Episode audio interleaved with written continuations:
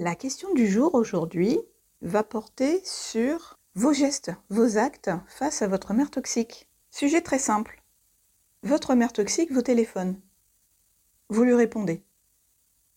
Pourquoi vous lui répondez? Pourquoi est-ce que vous prenez du temps sur votre euh, journée pour répondre à une personne qui est toxique, qui vous manipule, qui n'est pas gentil avec vous? Est-ce que vous vous êtes déjà posé la question de pourquoi vous répondez à cette personne. Alors qu'il serait tout à fait logique que si ce n'était pas votre mère, là vous vous diriez, bah, je réponds pas. C'est encore l'autre là, elle m'énerve, elle est toxique, je ne veux pas lui répondre, je sais qui c'est. Et je sais très bien comment elle est et comment ça va se passer si je réponds. Mais là, c'est votre mère. Donc on parle de quelqu'un d'autre, quelqu'un qui a un certain statut dans votre vie. Et je vous repose cette question, mais pourquoi vous lui répondez? Si vous savez déjà comment va se passer l'appel, pourquoi vous faites-vous du mal, en quelque sorte?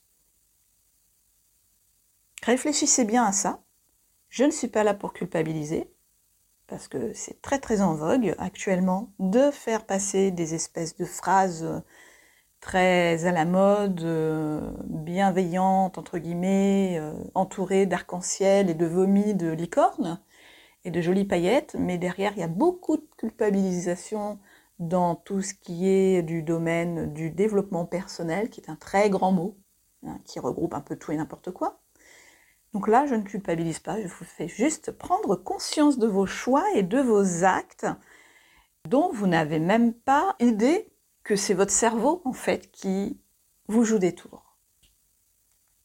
Alors, je repose la question, pourquoi vous répondez à votre mère toxique au téléphone, sachant que ça va encore très très mal se passer par la suite que vous allez peut-être être encore en crise de panique, d'angoisse, pleurer, euh, vous sentir mal à l'aise pendant l'appel et après que ça va être encore un échange très très houleux.